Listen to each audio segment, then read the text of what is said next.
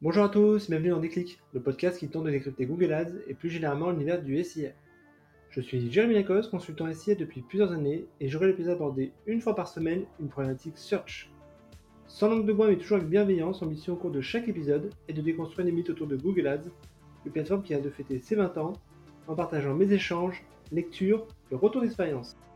Pour ce 64e épisode, faisons le point sur un sujet qui risque rapidement de mobiliser les forces vives de l'entreprise. Quel protocole de tracking mettre en place pour assurer un suivi efficace et pertinent d'ici un an Alors que depuis 20 ans l'industrie publicitaire s'est construite autour du cookie, celui-ci perd de sa superbe depuis quelques années, au point qu'il va très rapidement falloir se rabattre sur une alternative. Oui mais laquelle? On en discute. Allez, je compte les points. Premier point. Le cookie a un héritage bientôt suranné. Bien qu'en légère décroissance, le taux d'acceptation des cookies reste élevé à hauteur de 59% d'après la dernière étude de la CNIL au printemps dernier. Dit autrement, il y a tout de même près d'un internaute sur deux qui n'est pas traqué. Une paille énorme dans le pilotage pour les annonceurs. En parallèle, 40% des internautes utiliseraient un adblocker, principalement en desktop, limitant là aussi le tracking des campagnes publicitaires. Mis bout à bout, ces deux phénomènes rendent difficile le pilotage des campagnes publicitaires. Deuxième point, la fin des cookies tiers depuis Chrome. Google l'a reconfirmé récemment. La fin des cookies tierces, c'est pour 2024. Après Safari et Mozilla qui bloquent déjà par défaut ces trackers, c'est donc bien le navigateur Chrome qui va rentrer dans le rang.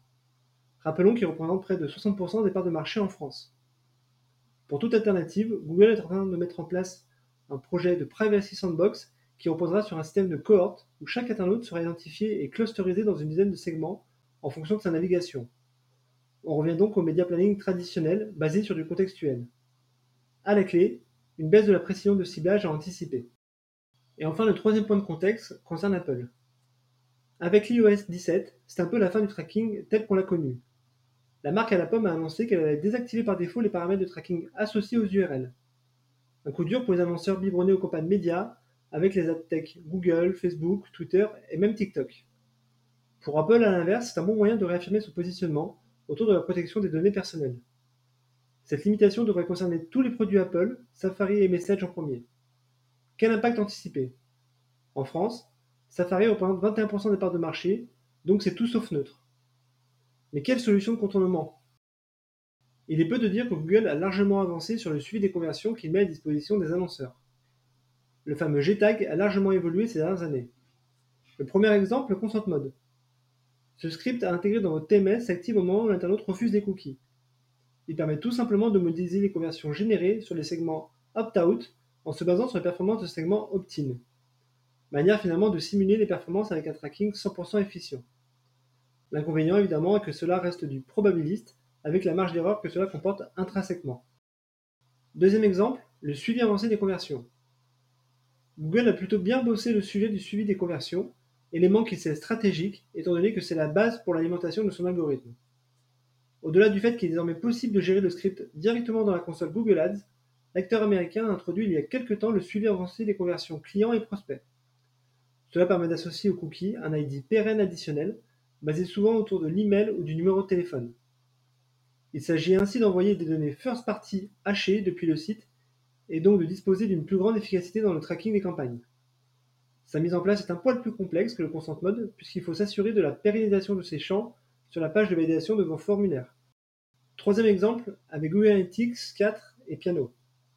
Alors que la CNIL avait déclaré il y a plus d'un an Google Analytics illégal, eu égard à sa politique de stockage des données hors UE et à sa diffusion dans l'ensemble de l'écosystème Google, il semblerait que GA4 n'ait pas pour l'heure encore eu le même traitement. La raison est à chercher simplement du côté de l'avancée des négociations entre l'Union européenne et les États-Unis sur un accord encadrant le transfert des données. Dans ce contexte, GA4 pourrait potentiellement collecter et analyser 100% des données de campagne et ainsi les transférer à Google Ads par synchronisation.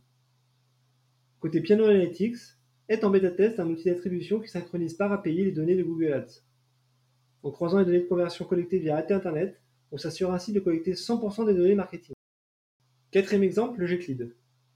Même si Apple a annoncé son intention de le bloquer, à date, il reste un ID structurant des protocoles de tracking Google. Concrètement, ce paramètre transmis dans l'URL est généré au moment du clic sur l'annonce et permet d'identifier l'unicité d'une visite. Il permet la réconciliation entre Google Ads et Google Analytics, mais sert également de clé de matching avec le CRM pour resynchroniser via API les conversions ainsi générées. Et le tout sans cookie. Elle est pas belle la vie Cinquième exemple, le tracking CRM. Parfois, remonter d'un cran le tracking des campagnes peut s'avérer la solution optimale. C'est d'ailleurs exactement ce que je fais en utilisant pour mes campagnes à tracking URL Salesforce. Deux inconvénients pourtant. Le modèle d'attribution est au last click et les données ne redescendent pas dans Google Ads. En revanche, cela me permet d'avoir l'exhaustivité des sources d'acquisition à un niveau très granulaire, de manière à pouvoir calculer des taux de rentabilité différents par segment et sans utiliser les cookies là aussi. Ma recommandation va dans le sens de la mise en place d'un double setup basé à la fois sur la connexion avec le CRM pour aligner les deux plateformes, mais aussi dans le dédoublement de la structure de tracking digital avec Consent Mode et suivi avancé pour servir de backup. Voilà, ce 64e épisode touche déjà à sa fin et j'espère que vous avez eu le déclic. Comme toujours, je suis preneur de vos retours, propositions de sujets en commentaire ou par message privé sur LinkedIn. D'ici là, prenez soin de vous et si vous me cherchez, vous savez où me trouver. Sur Google, bien sûr. Allez, à la prochaine!